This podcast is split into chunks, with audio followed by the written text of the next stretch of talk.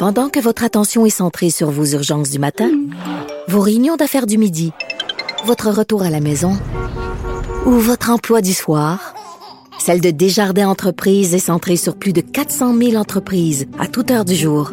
Grâce à notre connaissance des secteurs d'activité et à notre accompagnement spécialisé, nous aidons les entrepreneurs à relever chaque défi pour qu'ils puissent rester centrés sur ce qui compte, le développement de leur entreprise.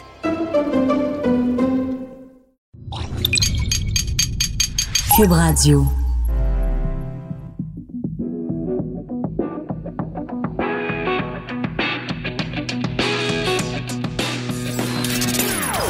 Des opinions bien à elle. Sophie Durocher. Son franc-parler ne laisse personne indifférent. On n'est pas obligé d'être d'accord. Bonjour tout le monde, c'est Sophie Durocher. On est le 21 février 2020. Dieu merci, c'est vendredi. Et en plus, dans mon cas, je vous l'annonce, la semaine prochaine, je serai en vacances. Et c'est la très gentille et sympathique Caroline Saint-Hilaire qui sera assise devant ce micro. Donc, euh, ben voilà, petite semaine de relâche pour euh, Bibi. Merci d'avoir choisi, on n'est pas obligé d'être d'accord, et merci d'avoir choisi euh, Cube Radio pour vous accompagner aujourd'hui. On commence tout de suite dans le vif du sujet avec euh, ma collègue et amie Denise Bombardier qui réagissait dans le journal de ce matin à ce sondage léger, le journal, qui donne Guinantel non seulement un petit peu en avance, mais largement, largement bien avant tous les autres candidats à la chefferie du PQ. Euh, Guy Nantel, donc, euh, dont on parle avec Denise Bombardier. Bonjour, Denise. Oui, bonjour. Écoutez, les chiffres sont euh, vraiment très éloquents. 38% des gens qui sont intéressés par la, la, la, course à la chefferie du PQ disent qu'ils donnent leur appui à Guy Nantel. Quand vous avez vu ces chiffres-là, Denise, est-ce que ça vous a fait grincer des dents ou est-ce que ça vous a surprise? Ça ne m'a ni surprise ni fait grincer les dents, puisque c'est le plus connu de tous les candidats. Alors donc là, c'est un, disons que c'est un concours de popularité, de mhm. notoriété, je dirais. Et quand les gens sont dans les dans les médias, et dans son cas, c'est tout de même un humoriste euh, qui va qui ratisse large, hein, qui donne des spectacles devant des centaines de milliers de gens. Il est évident qu'il fallait s'attendre à ça, d'autant plus que quand on regarde ce qui se passe au Parti québécois depuis euh, depuis un certain nombre d'années, eh bien, euh, on sent bien que ceux qui sont les nouveaux, d'ailleurs j'en parle dans mon livre, je dis il y a, il y a les vieux, ceux qui sont euh, qui ont qui ont connu, qui mhm. sont douloureux parce qu'ils ont perdu les deux référendums. Et puis il y a les il y a des jeunes qui qui ont qui, qui ont droit des rêves et qui rêvent. Alors donc que que qu'il soit euh, qu'il qu'il euh, soit au-dessus complètement de la mêlée par, comparé aux trois autres candidats, ça m'étonne pas du tout. Et je vais vous dire une chose, je crois qu'il va être élu dans la mesure où, euh, et en ce sens-là, moi je suis pas d'accord avec ça. Le Parti québécois, vous avez juste à payer 5 dollars et puis vous pouvez aller voter. Oui. Alors j'ai, alors lui, il a juste à s'arranger parce qu'il est parce qu'il est bien branché dans les réseaux sociaux. les centaines de milliers de gens qui sont allés le voir au fil des ans eh bien, il y, a, y, y, a, une bonne chance qu'un nombre important d'entre eux iront voter pour lui. Donc, il va se retrouver, je crois, à la tête du parti. Mais, Denise, en même temps, euh, il n'est pas exclu que, oui, je comprends, bien sûr, il y a l'aspect de la notoriété, c'est un nom connu, c'est un nom populaire. En même temps, il n'est pas exclu qu'il y a beaucoup de gens qui disent, en effet, euh, qu'ils vont, euh, qu'ils voteraient théoriquement pour Guy Nantel, qui aiment le, le, le, le vent de fraîcheur, si vous voulez, que Guy Nantel amène, euh, en, en posant des, les questions de façon très claire, en disant, par exemple, euh, première partie du premier mandat, on fait un référendum sur la souveraineté. Quand il dit, par exemple, euh, comment se fait-il que le Parti québécois ait perdu son âme, ça, moelle, ça substantifie que moelle, comment se, fait, se fait-il que le Parti québécois ne respecte plus l'article numéro un de sa constitution, qui est faire du Québec un pays. Euh, c'est il, y a cet attrait-là aussi de dire quelqu'un qui met le point sur la table en disant on, on arrête de tergiverser et on fait les choses. Ça, c'est attrayant. Oui, mais, mais euh, Sophie, il y a très, très peu de gens au Québec qui sont prêts à voter pour un parti qui déclencherait un référendum parce que tous les chiffres montrent que ce serait encore une fois un échec. Et il s'agirait de bien mener la campagne pour en faire la preuve en allant, en regardant l'électorat en général, parce que dans un référendum, tout le monde vote. On le Mhm, sait. bien sûr. On sait, on sait, on sait, on sait la, la, la, la, la très fine marge d'erreur, de- d'erreur, pas de marge d'erreur, mais de marge qui a, qui a, qui a fait que c'est c'est le nom qui est passé en 1995. Ça ne passera jamais. Et ça, eh ben, c'est une. Oui, mais une vision 95, d'esprit, je oui, mais 1995, Denise, on va se le dire, puis on n'est pas les seuls et c'est pas la première fois qu'on en parle, euh, à quel point le, le reste du Canada, le Canada anglais, a fait un mouvement. Écoutez, les autobus de, de des délégations de Canadiens anglais qui sont venus Oui, nous dire mais- euh, Québec mais- ne partez pas. Il y a plein de gens qui disent le référendum de 95, on se les fait voler. Non, mais enfin, euh, ça a passé, c'est comme ça, c'est là, c'est on vit dans ce Ah, on peut pas refaire l'histoire, je suis d'accord avec vous, mais refaire- Non, mais je vais vous dire, depuis ce temps-là, il y a une chose très importante qui, qui s'est modifiée, qui continue de se modifier, et c'est bien pour ça que tous les Québécois qui sont nationalistes sont inquiets, c'est que la démographie euh, change, éno- euh, change rapidement, n'est-ce pas? Qu'on sait maintenant, en 95, à Montréal, c'était encore une majorité de francophones qui habitaient la ville de Montréal. Eh bien maintenant, ça n'est plus le cas. Et euh, ça sera, ça sera pas le cas non plus euh, si c'était aujourd'hui. Eh ben, je veux dire, regardez, regardez les résultats. Ce qui fait que euh, le Parti libéral est plus capable parce que comme il a joué la carte antinationaliste avec M. Couillard, eh ben, ils, ont, ils ont perdu tous les comtés qu'ils pouvaient avoir et qu'ils ont déjà eu. Et, et- et qui vote pour le Parti libéral que, que les anglophones? Et, et une partie importante des allophones. Oui, mais en même temps- Mhm. Jamais ces gens-là vont voter. Et, et, et, pour, et pour ce qui est du Parti québécois, euh, de faire un référendum, moi je vous dis qu'il y a une partie des gens qui sont dans le parti, dans, le, dans la CAC, ils sont pas seulement dans le parti en tant que en tant qu'électeurs. Je veux dire dans les dans les officines des cabinets Mhm. euh, de, de ministres du parti euh, de de la CAC. Eh bien, vous avez énormément de gens qui, ont- qui étaient des, qui étaient des péquistes. et oui, qui ont absolument. compris- Ben, François et qui Legault ont au premier chef. Oui. François Moi, Legault, qui- c'était pas ça. Mais mon propos, c'était pas ça. Oui. Mon propos, et mon propos, je vais vous dire, j'aurais pu mettre juste le titre et faire une chronique en mettant juste le titre. Oui. De René Lévesque à Guy Nantel. Et de René Lévesque à Guy Nantel, en passant par euh, un certain nombre de, premiers ministres que, que j'ai nommés, eh bien, vous avez toute l'évolution du Québec, toute la transformation du Québec, toute la transformation de la vision euh, que l'on se fait de la politique. Il y a eu au cours, nous avons été, depuis les années 60, nous avons été extrêmement bien servis par des gens qui, dans la société, étaient des gens qui avaient le sens euh, de la, du devoir, qui allaient en politique pour changer les choses, hein, et qui n'étaient pas, qui n'allaient pas là simplement pour aller faire une carrière puis être connus. Mais cette évolution-là, elle n'est pas seulement au Québec, elle Oui. est aussi dans le reste des, dans tous les pays. On voit bien. Mais Denise, la raison- la raison- général de Mhm. Gaulle, oui. Mais la raison pour Ah. laquelle l'émission s'appelle On n'est pas obligé d'être d'accord, c'est qu'on n'est pas obligé d'être d'accord. Et je pense que c'est un peu réducteur, si je peux me permettre, en tout respect, de d'opposer euh, une personnalité flamboyante, une personnalité respectée, aimée, adorée comme René Lévesque, et d'y opposer la personnalité populaire de Guy Nantel, Oui, comme mais, si... Guy Nantel, mais Guy Nantel a une chose que les que, que euh, il est différent parce qu'il n'a jamais fait de politique. Et moi, je l'écris dans mon dans mon papier. Mhm. Je dis contrairement à ce qu'il dit, ça n'est pas la même chose. Un humoriste hein, qui a fait toute sa vie carrière comme humoriste, qui a toujours été dans la dérision, et c'est ça qui faisait ça, et, une dérision justement euh, à faire grincer des dents et qui a fait son succès avec ça, parce qu'il n'est pas un humoriste comme tous les autres. Il est un humoriste fait de l'humour politique. Parce qu'il était, il fait, il faisait de l'humour politique, mais il est, il fonctionne comme ça. Sa, son intelligence est comme ça, sa sensibilité est comme ça.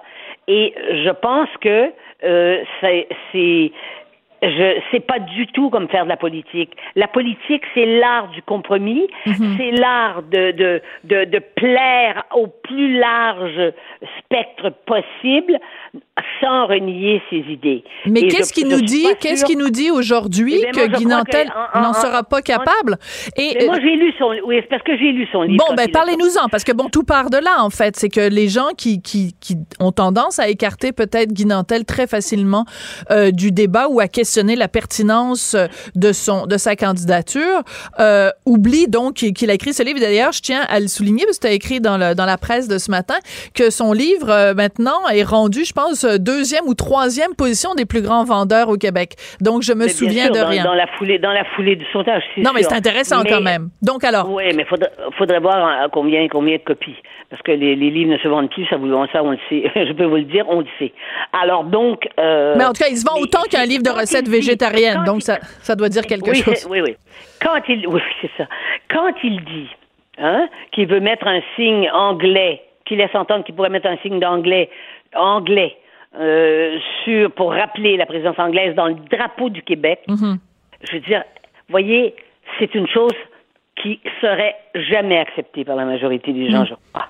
Quand il dit qu'il voudrait donner un statut officiel à la minorité anglaise, comme si la minorité anglaise n'était pas dans l'ensemble du Canada, parce que la minorité anglaise, les- la majorité des, des anglophones du Québec ne disent pas nécessairement que le que qu'en en un ils sont québécois, ils vont vous dire je suis canadien.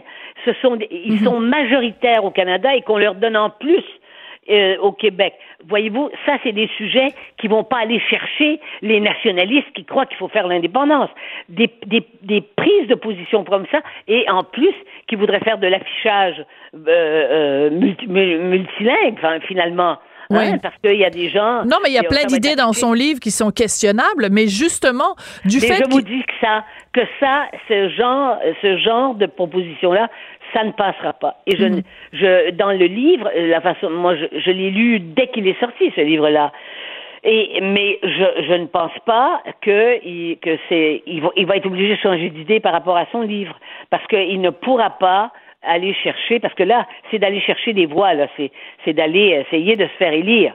Et puis se faire élire avec, quand vous avez un gouvernement en plus de la CAC euh, qui a qui a la, la notoriété la notoriété qu'a la CAC après après euh, après un an et demi deux ans c'est invraisemblable c'est un Oui. phénomène qui n'existe la popularité. pas. Ouais. Alors, je, je vous les- soumets, je vous soumets la chose suivante, euh, Denise, puisque c'est intéressant. C'est pour ça qu'on débat et c'est pour ça que c'est intéressant. Euh, je vous soumets la chose suivante. Euh, depuis euh, l'élection, depuis l'arrivée au pouvoir de la CAQ, il y a eu plusieurs euh, événements qui ont fait que les Québécois se sont rendus compte, ah tiens, on pas la pleine maîtrise de notre destinée.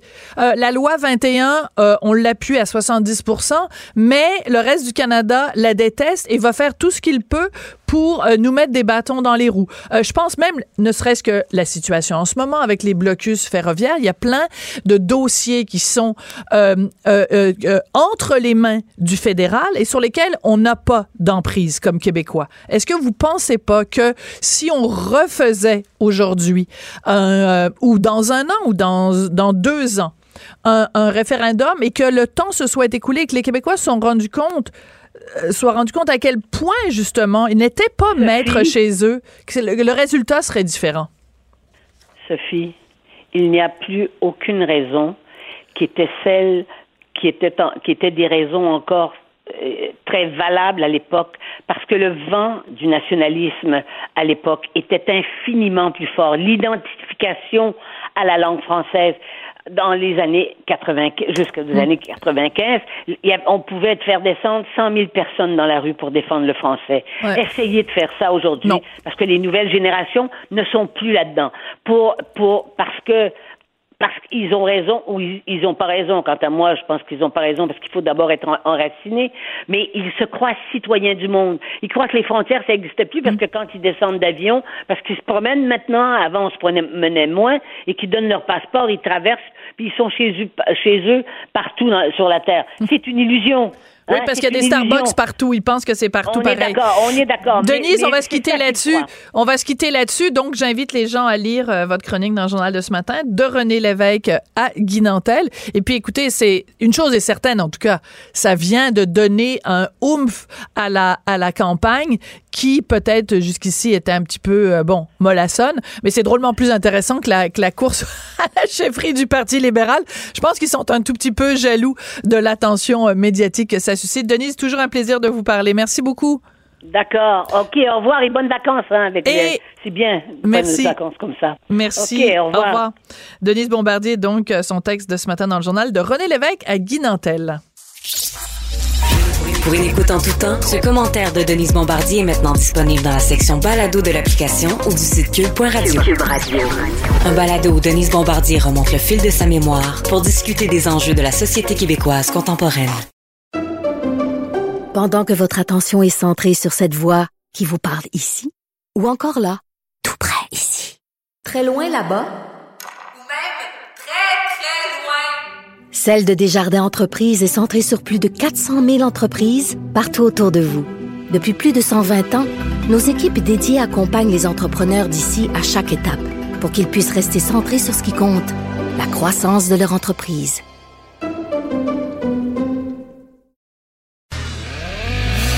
On n'est pas obligé d'être d'accord. Pour nous rejoindre en studio, Studio à commercial cube.radio. Appelez ou textez 187 Cube Radio. 1877 827 2346. Vous savez, parfois on ouvre le journal et on trouve des portraits inspirants de gens qui ont un parcours de vie qui n'est pas linéaire, qui n'est pas celui auquel on s'attendait. Et euh, vous grattez le bobo en disant, oh mon Dieu, j'ai une journée difficile. Puis là, vous ouvrez le journal, puis vous voyez ça, puis vous vous dites, bon, voilà une histoire inspirante. Et ce matin, on vous offre dans le journal euh, l'histoire inspirante d'Alexandre Millier-Boucher. Il est au bout de la ligne. Bonjour, Monsieur Millier-Boucher, comment allez-vous? Bonjour, Madame Durocher. Très bien, vous-même. Comment trouvez-vous ça ce matin? Dans le journal? Euh, on titre Il déjoue tous les pronostics en terminant ses études. Euh, vous êtes atteint donc d'une maladie génétique et au début, on pensait pas que vous seriez capable de faire le parcours scolaire que vous avez fait. Qu'est-ce que ça vous a fait comme effet d'abord de voir euh, ce portrait de vous dans le journal ce matin? Euh, bien, en fait, c'est c'est- un très grand plaisir, ça je dois le dire. Euh, c'est un plaisir puis aussi une fierté Ouais. aussi. Oui. Alors, quand euh, on, on- on lit sur vous, on apprend donc que vous êtes atteint du syndrome Prader-Willi, SPW. C'est quoi cette maladie-là? Eh bien, voici, c'est un c'est euh, c'est une maladie génétique très rare. Euh, ça, on me, on me l'a diagnostiqué à l'âge de 9 ans, en 1998. Et euh, c'est ça, il y, avait plusieurs il y avait des symptômes comme par exemple le, le l'obésité infantile parce que co- comme, je le dis là dans dans l'entrevue que j'ai eue, c'est euh, j'avais 11 ans, je pesais 150 livres. Ouch. Euh, Ouais. des euh, puis j'avais certains problèmes motrices aussi, comme par exemple, là, je pouvais j'avais de la difficulté dans la lecture, euh, j'écrivais lentement. Euh, et euh, puis j'avais une euh, il, faut, il faut pour que je puisse comprendre, ça me prend plusieurs plusieurs fois et de la pratique pour pouvoir euh, pour pouvoir comprendre euh, un, un, su- un sujet quelconque. là, oui. Mais vous vous êtes accroché. Euh, Alexandre, vous n'avez pas abandonné, même si au début de votre parcours scolaire, peut-être on pensait pas, ou euh, le, le milieu scolaire peut-être pensait pas que vous arriveriez à, euh, à compléter, puis après à faire des, des, des, des études supérieures. Comment vous expliquez que vous avez réussi malgré tout et qu'aujourd'hui vous êtes un, un exemple de succès de cette façon-là? Bien, je dois, je dois dire que dans tout mon parcours scolaire, j'ai eu des personnes qui m'ont beaucoup aidé, comme mes parents, par exemple, et aussi les euh, des intervenants, des, des intervenants, parce que à, à cette époque-là, le, le là où, là où les, les élèves commencent, pouvaient avoir des, des difficultés, c'était pas aussi établi qu'aujourd'hui. Oui. Au primaire et au secondaire, ça ne fait encore que commencer, tandis que puis même un peu, même au cégep aussi, ça ne fait que commencer. Tandis que, comme euh, à l'université Laval, par exemple, euh, c'était, il y avait des balises établies et claires aussi. Ça fait que toutes ces personnes-là qui, qui gravitaient autour, et mes parents, et mes enseignants, les directions d'école, tout ce monde-là, et c'est, aussi, puis aussi moi-même, je, je me, je me suis, ils m'ont beaucoup aidé dans les, euh, dans tout mon parcours scolaire. Oui, parce que euh, votre père raconte que bon, il avait mis de, l'argent de côté, comme plusieurs parents le font, pour que leur enfant se, se rendent à l'université, puis qu'il ait des sous. Là, je sais pas, c'était peut-être un, un, régime d'épargne études, puis qu'en fait, il avait retiré cet argent-là parce qu'il disait de toute façon, j'ai beau aimer mon fils énormément, il arrivera jamais à se rendre à l'université. Or, vous vous êtes rendu à l'université, Alexandre. Ça, c'est quand même un accomplissement extraordinaire. Oui, oui, effectivement, parce que je dois dire que moi-même, ben, je voyais mon parcours aller. Oui, je voyais mes difficultés ou tout ça, mais ça, c'est sûr que je pensais pas moi-même aller à l'université, mais c'est au fur et à mesure, c'est au fur et à mesure que les que les, euh, les, les, cycles avançaient que là je me disais ben au, bout de chaque parcours je, je suis fier d'avoir pu finir à bon terme de, de recommencer une autre étape. Puis aujourd'hui, avec les euh, euh, c'est avec, avec, je crois, avec les études supérieures qu'on que des, qu'on peut avoir une, euh, une profession ou un métier qui a plus d'allure que comme si on terminait seulement qu'un secondaire 5 et même mm-hmm. encore de terminer en plein milieu du cycle secondaire, de travailler euh, puis si par exemple quelqu'un veut avoir une, une famille puis que là il n'y a, pas il y a pas un métier qui a, si je peux dire ainsi, qui a de l'allure à mhm. travailler à des, à, des, à des petits salaires.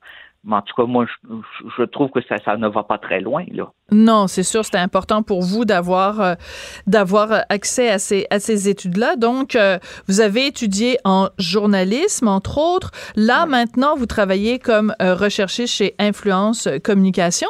Et votre le texte, le portrait de vous a beaucoup circulé sur les médias sociaux. Puis, je veux juste vous lire deux commentaires de deux collègues de Radio Canada. Sébastien Bovet a écrit les habitués de l'Assemblée nationale le croisent régulièrement, Alexandre, dans les corridors il est informé, souriant, affable. Et j'apprends ce matin que son parcours est inspirant. Bravo. Et euh, Martine Biron, qui elle aussi travaille à Radio-Canada, on salue les gens de Radio-Canada, elle a écrit Alexandre aime beaucoup la politique et les journalistes. Il assiste souvent à la période des questions à l'Assemblée nationale. Son histoire de persévérance inspire le respect. Aïe. Oh, oui. Comment vous réagissez quand vous entendez? Est-ce que vous les aviez vus passer, les commentaires euh, sur les médias sociaux, Monsieur euh, euh Millier-Boucher? C'est-à-dire que je, je, sais que j'ai vu euh, Sébastien Bovet, oui, effectivement, mais ça, pour, pour ce qui est de Martine Biron, je dois l'avouer je l'apprends, là, à vrai dire. Mais ça, ça fait un, ça fait un très grand plaisir de d'avoir ces, ces, ces messages-là de la part de, si je peux, de, de journalistes vétérans aussi. Ça, ça, ça, ça c'est très flatteur. je, les, je les remercie d'ailleurs. Mais d'une certaine façon, pour euh, beaucoup de jeunes qui peut-être ont éprouvent de la difficulté à l'école, même s'ils sont pas atteints du même syndrome que vous, euh, il y a toutes sortes de, d'enfants qui ont toutes sortes de difficultés à l'école. Euh, le fait de vous voir, vous, euh, réussir, euh, le fait d'avoir fait preuve d'autant de persévérance, vous, vous êtes conscient que vous pouvez être un modèle aussi pour ces jeunes-là? Ben, en fait, euh, ben, je, dirais que oui, que je, oui, je peux être un, modèle pour pour plusieurs. Puis ça, ça, je, ça, je dois dire si, si ça peut leur si ça peut les inspirer, tant mieux. Mm-hmm. Puis puis puis, puis, c'est ça le message que j'ai que j'aurais à leur dire, c'est que c'est de continuer parce que, comme on dit, euh, euh, en fait, je me rappelle plus du proverbe en fait là, mais le, en fait le jeu vaut la chandelle. Ouais. À vrai dire. Alors, euh, tu sais, c'est de continuer parce qu'au bout du compte là, c'est c'est payant aussi. Ah. Là, oui. Ouais. Euh, vous nous avez parlé beaucoup des gens qui ont été euh, vos, vos alliés, en fait. Bon, bien sûr, vos parents, des professeurs, des intervenants à différents moments qui ont fait en sorte que vous avez pu justement persévérer à l'école, même si parfois ça vous prenait deux, heures pour faire euh, un devoir qui aurait pris normalement 15 minutes. Euh, mm-hmm. Est-ce que vous avez aussi euh, eu sur votre chemin des gens qui vous ont mis des bâtons dans les roues, des gens qui vous ont intimidé, des gens qui se sont moqués de vous, des gens qui vous ont dit Ah, Alexandre, euh, il n'y arrivera jamais à rien? Est-ce qu'il y a eu aussi ça? Euh, oui, effectivement, parce que j'étais la plupart du temps. quand je dis éloigné du monde, je veux dire, j'étais plutôt. éloigné n'est pas pas le vrai mot là, mais du moins isolé, on va dire. Oui. Puis avec ça, ben, parce qu'il il m'intimidait surtout par rapport à, à votre poids? À, mon, poids, effectivement, là, parce mm. qu'on s'entend qu'à 11 ans, peser 150 livres, là, c'est, c'est pesant, on va dire, là mm. aussi. Puis, euh, mais, mais, mais, mais oui, il y a quand même eu des, des bâtons d'héros, puis même qu'il y a, même qu'au secondaire, là, il y a, il y en a quelques-uns qui disaient que j'étais le chouchou des professeurs parce qu'ils m'aidaient plus que les autres, mais, je, suis je suis conscient dans, ces, dans ça que m'aidait, parce que je, voyais que les enseignants, ils voulaient m'aider pour, pour bien réussir. Puis, tu sais, c'était de la pure, c'était de, en tout cas, à mon avis, c'était de la jalousie flagrante de la part de d'autres, là. Ouais. Euh, Alexandre, vous avez 30 euh, ans aujourd'hui. Moi, je veux vous faire euh, un compliment. Il y a tellement de gens qui ont un français déficient. Des fois, on écoute nos ministres, on écoute nos gens d'affaires s'exprimer en français tout croche. Et vous, vous vous exprimez dans un français impeccable, vous choisissez les mots, vous avez toujours le mot juste et ça, c'est de la musique à mes oreilles. Alors, je voudrais vous féliciter pour ça. Ça fait plaisir d'entendre euh, quelqu'un qui s'exprime si bien et en plus, sachant le parcours scolaire difficile que vous avez eu, que vous ayez ce souci de si bien vous exprimer, vraiment, je, je peux juste vous féliciter, Alexandre. Ben, je vous remercie beaucoup. C'est vraiment gentil.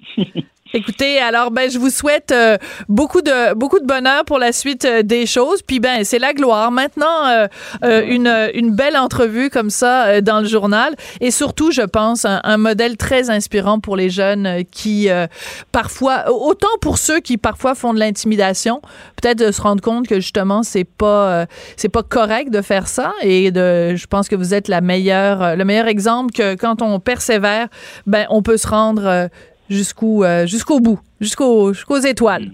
Oui, en effet. Merci beaucoup, Alexandre Millier-Boucher. Donc, vous allez voir son portrait dans le journal de ce matin. Il a réussi donc à compléter des études universitaires malgré le fait qu'il soit atteint de ce syndrome donc de Prader-Willi.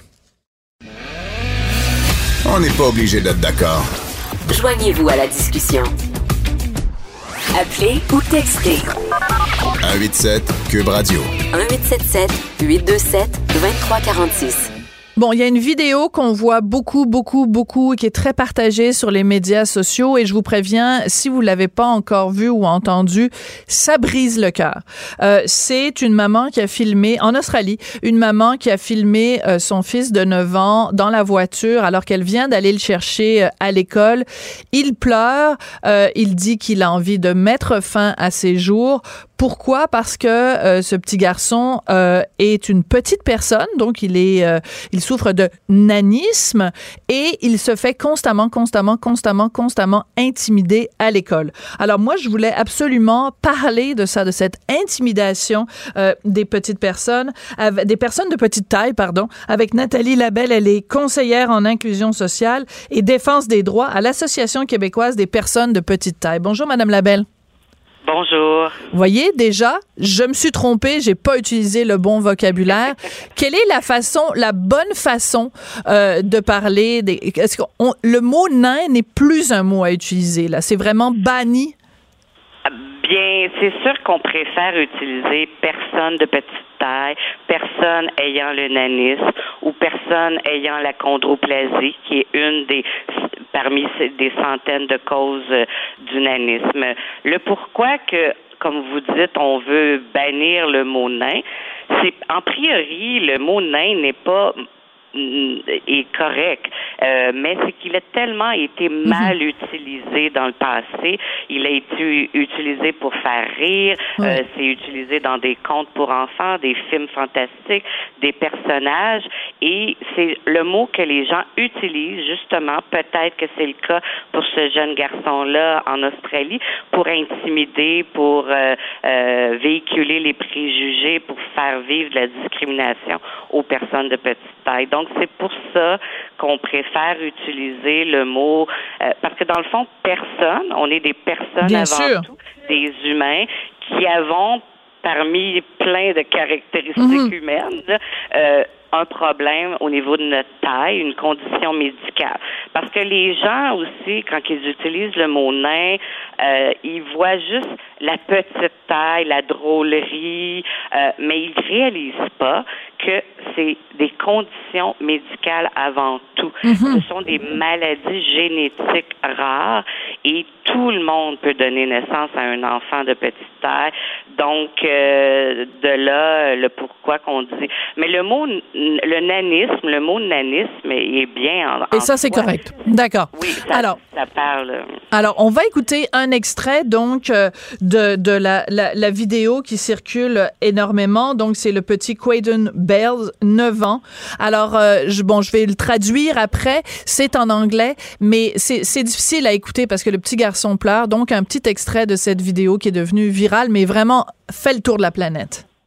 So, is there any advice or support or anything that other parents or you know families have done to help raise disability awareness and education within the school so that this doesn't happen? I've got some good advice, but I need more because this is the effect of bullying. This is what it's doing. And I want people to know how much it is hurting us as a family. I want people to educate their children. The whole anti bullying shit isn't fucking working. Alors, ce que vous entendez, puis je peux pas vous le faire jouer au complet euh, parce que ça vraiment ça brise le cœur. Le petit garçon dit euh, je veux mourir. Un peu plus tard, il dit bon donnez-moi un couteau que je me tue. C'est vraiment très dur. Euh, Madame Labelle, quand vous avez vu cette vidéo, ça, c'est des choses que vous entendez, que vous avez peut-être même dites vous-même quand vous étiez euh, plus jeune?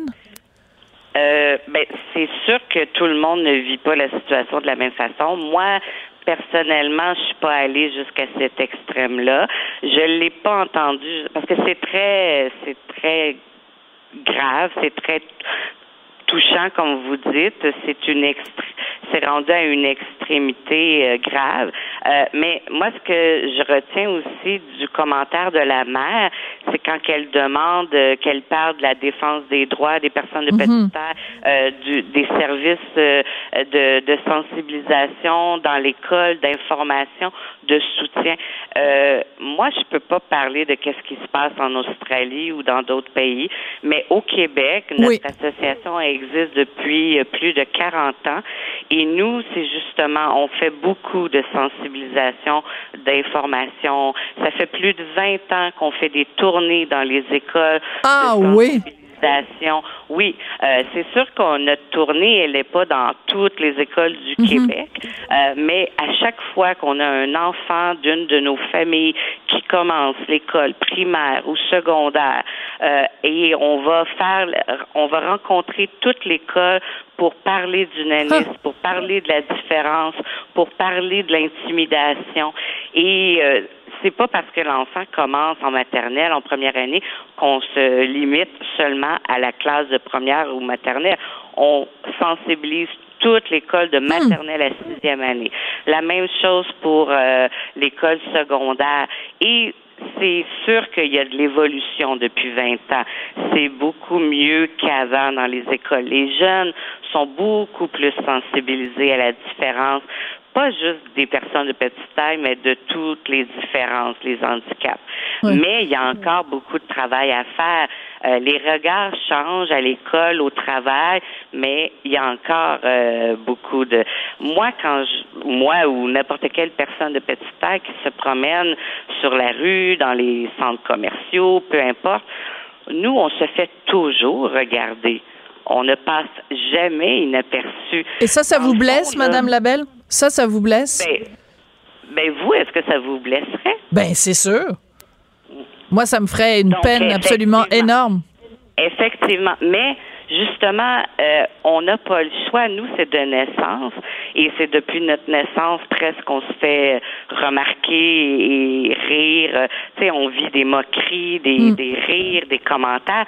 Donc, on n'a comme pas le choix de se faire une carapace, une, une euh, d'avoir euh, une, des œillères pour ne plus les entendre ou moins les entendre parce que sinon on resterait enfermé dans nos maisons puis on hmm. on n'aurait pas de vie mais euh, donc veut veut pas ben les jeunes quand ils commencent l'école quand ils commencent une une activité dans une équipe sportive quand ils sont au parc quand ils vont à, dans une activité ben eux aussi vivent des moqueries et des commentaires mais de là l'importance de sensibiliser, que mhm. les parents de, informent, euh, parlent. Parce que moi, souvent, des enfants aussi jeunes que deux ans ou trois ans vont dire à leurs parents sur la rue quand ils me croisent, regarde maman, regarde papa, la petite madame.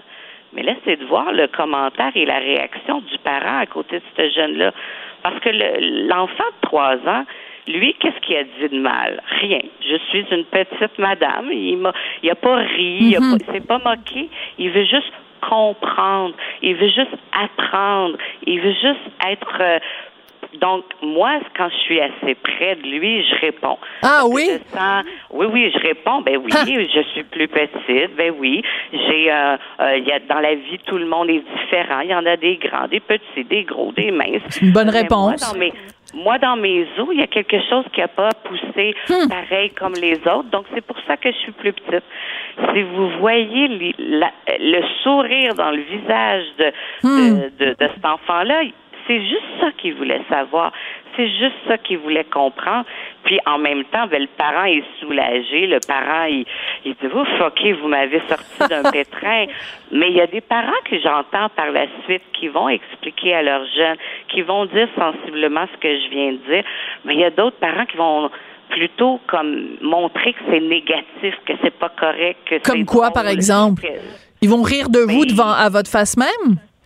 Ben oui, ou passer des commentaires ou donc euh, là ça fait plusieurs années que j'ai entendu ça, mais j'ai déjà entendu dans un restaurant un parent dire à son enfant euh, mange ce que tu as à manger parce que l'enfant mangeait pas. Puis si tu manges pas, tu vas être comme la madame. Ben voyons donc. Ben oui, il y a du monde qui ils, réfléchissent pas, ils réalisent pas ce qu'ils disent, mais l'enfant, lui, il reproduit ce qu'il entend, il reproduit ce qu'il voit. S'il voit son parent mm. rire ou se moquer ou passer des commentaires, mais ben, il va reproduire la même chose à l'école ou, ou dans la rue ou au parc. Bien sûr. Donc de là l'importance de sensibiliser et tout ça. Voilà. Alors parlant de sensibilisation, cette vidéo-là a été vue, écoutez, des millions et des millions de fois à travers la planète. Et il y a vraiment, et ça c'est la bonne nouvelle quand même là-dedans, c'est que c'est en train de créer un mouvement de sympathie mm-hmm. envers mm Il y a même un GoFundMe, là, un truc de, de mm-hmm. sociofinancement pour qu'il puisse aller à Disneyland avec euh, sa mère. Il y a un comédien, donc le comédien Hugh Jackman, qui a fait une vidéo pour dire à Quaiden, t'en fais pas, moi je suis ton ami puis je t'aime. Quand vous voyez ce mouvement de solidarité-là, est-ce que ça met un petit peu un baume euh, sur votre cœur, Madame Labelle, de vous dire que bon, ben finalement, ce petit garçon-là, peut-être avec son message, est en train de changer l'image que certaines personnes ont des personnes de petite taille? Certainement, certainement. On peut pas être contre tout ce mouvement de solidarité, de sympathie euh, qu'il y a derrière lui. Puis euh, c'est ce qu'on veut que les, les, les, mentalités changent. D'ailleurs, nous au Québec et, et il y a beaucoup de pays qui ont fait la même chose. À tous les mois d'octobre, depuis sept ans, cette année, en 2019, c'était la septième année, on souligne le mois d'octobre comme étant le mois du nanisme. Euh, il y a aussi le 25 octobre comme étant la journée internationale du nanisme. Donc, l'Australie, la France, les hmm. États-Unis, le Mexique, le Canada, euh, et j'en oublie plein d'autres pays, font du travail de défense des droits à l'année, mais on essaie à un moment clé dans l'année de parler du nanisme encore plus, de faire euh, comprendre encore plus les situations que les familles, que les, les enfants et tout ça. Donc, tant mieux si les gens sont de plus en plus euh, au courant de que le nanisme existe, que qu'est-ce que ça implique et que les et tant mieux si les regards changent et euh, Ben, en tout cas, merci beaucoup d'avoir pris le temps aujourd'hui de venir euh, nous en parler, puis de continuer aussi à, faire tomber euh, les tabous. Mais j'adore votre attitude quand vous euh, quand vous répondez aux parents, aux enfants, pardon, qui sont parfois pas mal plus intelligents que leurs parents. Madame Labelle. Exactement. Madame Labelle, merci beaucoup. Très intéressant de vous avoir parlé en réaction à cette vidéo, donc d'un jeune enfant de 9 ans qui est atteint de nanisme et qui se fait intimider à l'école. Vraiment, ça a fait le tour du monde. On en a parlé avec Nathalie Labelle, qui est conseillère en inclusion sociale et en défense des droits à l'Association québécoise des personnes de petite taille. Pendant que votre attention est centrée sur vos urgences du matin, vos réunions d'affaires du midi, votre retour à la maison ou votre emploi du soir, celle de Desjardins Entreprises est centrée sur plus de 400 000 entreprises à toute heure du jour. Grâce à notre connaissance des secteurs d'activité et à notre accompagnement spécialisé, nous aidons les entrepreneurs à relever chaque défi pour qu'ils puissent rester centrés sur ce qui compte, le développement de leur entreprise.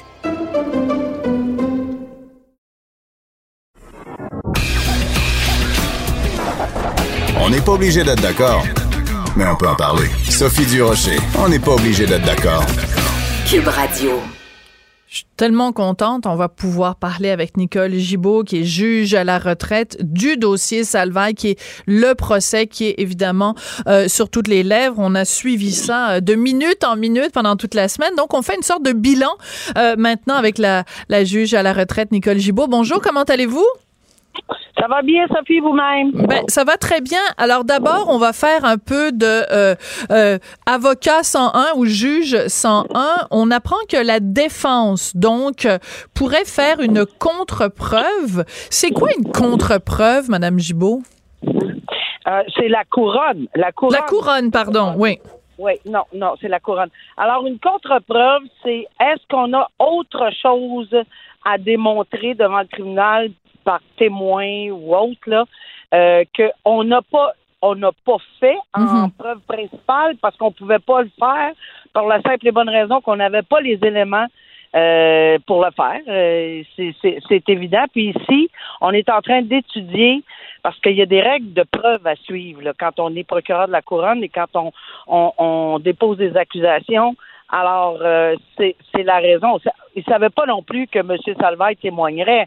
Alors, quand M. Salvaille a témoigné, bon, il y a des choses qui ont été dites, qui, qui ont été affirmées, euh, infirmées, confirmées, euh, contredites. Alors, euh, c'est pour ça, évidemment, que la couronne réfléchit et donnera sa réponse le 11 mars, à savoir si on va demander une contre-preuve. Très, très intéressant, ce domaine. Oui, c'est ça. Parce que donc, nous, quand on suit ça, on se dit, bon, euh, au début, euh, on avait, semble-t-il, été capable de, de prouver, en tout le cas, de semer un doute sur le fait que, bon, Éric Salvaille, aux dates alléguées de, de l'agression présumée, ben, qu'il était même pas à l'emploi de Radio-Canada. Après, en contre-interrogatoire et tout ça, on se rend compte que, ben, oui, finalement, il, il avait quand même besoin de se rendre à Radio-Canada parce qu'il travaillait dans d'autres, pour d'autres émissions ou ailleurs. Donc, il n'est pas exclu qu'il ait été présent à Radio-Canada. Donc, on, se retrouve un petit peu euh, avec ce qu'on pourrait peut-être appeler un petit doute raisonnable. Ben, ben, c'est-à-dire euh, un petit peu l'inverse, Sophie, si vous me permettez, parce que euh, c'est-à-dire que si on a fait ressortir en contre-interrogatoire qu'il y avait des possibilités, qu'il soit non seulement des possibilités, mais il l'a affirmé, il l'a confirmé, qu'il avait quand même des liens d'emploi quand même. Mhm. Euh, alors à ce moment-là, ça ça vient un peu. On ne met pas une date finale. C'est ce que la couronne voulait mettre en preuve et elle a bien réussi. Je pense que c'est un point marquant de ce côté-là. Elle a bien réussi à dire que le point final, c'est pas le 13-14 août. Il y avait d'autres façons. Maintenant, Mhm. euh, est-ce qu'il est possible? Lui prétend que non, mais euh, ça, ça brouille un peu euh, la, la situation. Là. Tout le monde pensait que le 14 août, il, y avait, il ne serait plus jamais mis les pieds euh, à la Société Radio-Canada. C'est pas tout à fait ce qui a été, Voilà. Qui a été compris. Alors, ça, c'est un point important. Évidemment, le contre-interrogatoire a soulevé Euh, parce que c'est un contre-interrogatoire, je tiens à le dire, là, parce que évidemment, je, comme vous le dites, j'ai fait ça longtemps. Oui. C'est un contre-interrogatoire qui n'est pas fait de la même façon que Maître Massicotte, parce que toute personne n'est pas, on n'est pas des êtres humains, euh, on n'a pas les mêmes, la même façon d'interroger ou de contre-interroger. Et cette dame-là qui a contre-interrogé le fait de façon chirurgicale et réfléchie. C'est-à-dire qu'elle savait exactement. Elle n'a pas posé de questions en contre-interrogatoire pour euh, aller un peu partout puis faire une espèce de un, un grand déploiement de contre-interrogatoire. Elle était vraiment, vraiment mhm. très précise. J'ai bien compris pourquoi elle allait là-dedans. Parce que, justement, elle essayait d'établir la possibilité euh, que le jour de l'agression présumée, qu'il n'y avait rien qui excluait que euh, Éric Salvaille ait pu être sur les lieux, alors que lui s'était évertué à dire, ben non, je, je travaillais plus là. C'est quand même crucial c'est un des points qui était intéressant et important, mais ce qui était très, très intéressant, c'est euh, de le questionner sur qu'est-ce qu'il, comment il voit les gestes ou mhm. des gestes inappropriés? Comment, c'est quoi sa compréhension de comportement inapproprié?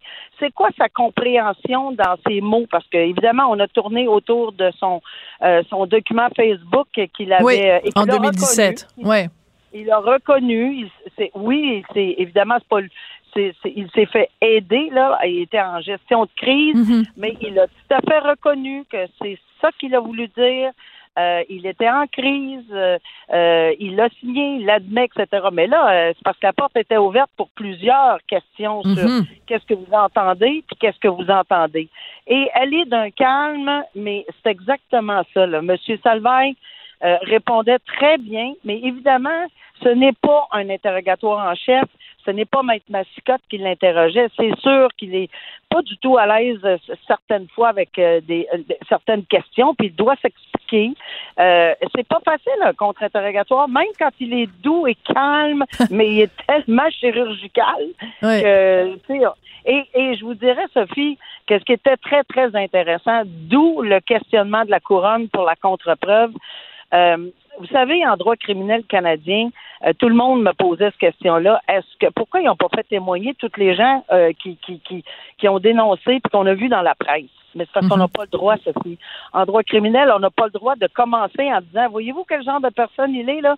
Toutes ces personnes-là vont vous le dire. Maintenant, en ce qui a trait à M. Duguay, c'est lui qui est important, pas les 10 ou 8 ou 9 autres personnes. Voilà. Ça a choqué beaucoup, ça a choqué beaucoup de gens de, de voir que, mais là, là, attention, avec euh, le fait qu'il a témoigné, avec le fait qu'il a prononcé certaines phrases, dans certains contextes, avec euh, son Facebook, certains mots, mhm. euh, en contre-interrogatoire, il a peut-être, selon la couronne, laissé la porte ouverte pour une, une contre-preuve sur la mauvaise réputation, et ça serait exceptionnel mais c'est pas accepté encore. Le tribunal devra écouter les arguments et ça, c'est un, un, énorme point. Là. Alors, si, si le tribunal entend les arguments, si la couronne décide, parce qu'ils vont tout reviser, tout réécouter, Bien sûr. tout réentendre, analyser les virgules, les phrases, les mots, ils vont se présenter euh, en comité, là, ils vont tout étudier ça certainement pour voir, ben, pas se présenter en comité, mais c'est-à-dire ils vont se regrouper pour mhm. l'étudier. Et euh, si on arrive à la conclusion qu'il y a ouverture à une contre-preuve, vous pouvez vous assurer que l'équipe de la défense va le contester, ça c'est évident. Oui. Alors donc ça veut dire que le 11 mars, on va savoir euh, donc vers tout ça s'en va. Mais quand vous regardez ça, euh, la, semaine qu'on vient de passer, l'élément le plus crucial, le moment où vraiment là on a on a changé de ton, où on a changé le, où on a fait euh, changer l'opinion sur dans le procès, ce serait quel moment, Madame Gibault? Mais moi, je, suis convaincue que c'est quand on a vu et compris qu'Éric Salvaire témoignerait. Parce mhm. que c'était l'attente de tous de savoir, c'est toujours, parce qu'on on le sait, on le répète jamais assez, euh, une personne accusée dans un dossier criminel n'a pas à se... À, à, n'est pas obligé. D'aucune façon. Il n'est pas obligé. Dans les circonstances ici, euh, c'est ce qui était le point crucial. Puis surtout, comment il est. On, connaît Éric Salvin, euh, peu importe que ce soit en matière, euh, dans, tous les domaines, au niveau public, c'est un, monsieur qui est très, très volubile. Mm-hmm. Et évidemment, c'est un point crucial. euh, de vouloir l'entendre parce que il a nié tout, tout, tout, mais tout au complet. Mais euh, c'est on est habitué là, comme juge. Là. C'est une, une version, on l'a toujours dit, une version d'un contre la version de l'autre, mais ce n'est pas un choix que la Cour aura à faire. C'est d'analyser l'ensemble de la preuve et de dire est-ce que je crois M. Salvaille? Si oui, il va être acquitté. Même s'il ne croit pas, M. Salvaille, le juge, même s'il ne croyait pas, il peut dire l'ensemble de la preuve euh, dans les circonstances, j'ai pas de doute. Euh, il faut qu'il applique le doute raisonnable là où il devra l'appliquer. Et oui, il est, toujours possible d'acquitter même quelqu'un qu'on ne croit pas. On peut dire, hum. j'ai dit à un accusé, je ne vous crois pas, mais j'ai pas le choix parce qu'avec l'ensemble de la preuve, l'ensemble de la preuve, euh, ça, ça veut dire, euh, bon, les allées, les venues à Radio-Canada, etc., etc., etc. Il y a beaucoup, beaucoup de points dans la preuve. mais l'ensemble de la preuve me, me ne me convainc pas hors de tout doute raisonnable dans les circonstances, je dois vous acquitter. Mais c'est ça qui est très intéressant, c'est que le juge, on lui demande pas son opinion, puis c'est pas euh, euh, un tel me paraît ci ou me paraît ça. C'est euh, quelle est la preuve qui a été présentée devant moi? Est-ce que la couronne a fait sa job comme il faut? Est-ce que c'est hors de tout doute raisonnable? That's it, that's all. Puis c'est ça qui va décider. C'est absolument passionnant. Merci beaucoup, Madame Gibault. Toujours intéressant de vous parler. Nicole Gibault, juge à la retraite sur euh, le procès Salvaille. Donc, on en saura plus, évidemment, le 11 mars. Ben, moi, je vous remercie. Je remercie Samuel Boulay-Grimard qui était à la mise en nom d'Hugo Veilleux à la recherche. Mais c'est ça, la semaine prochaine, c'est Caroline Saint-Hilaire qui sera là pour vous occuper de vous euh, pendant cette heure de lunch. Et moi, je vous dis, euh, ben, sayonara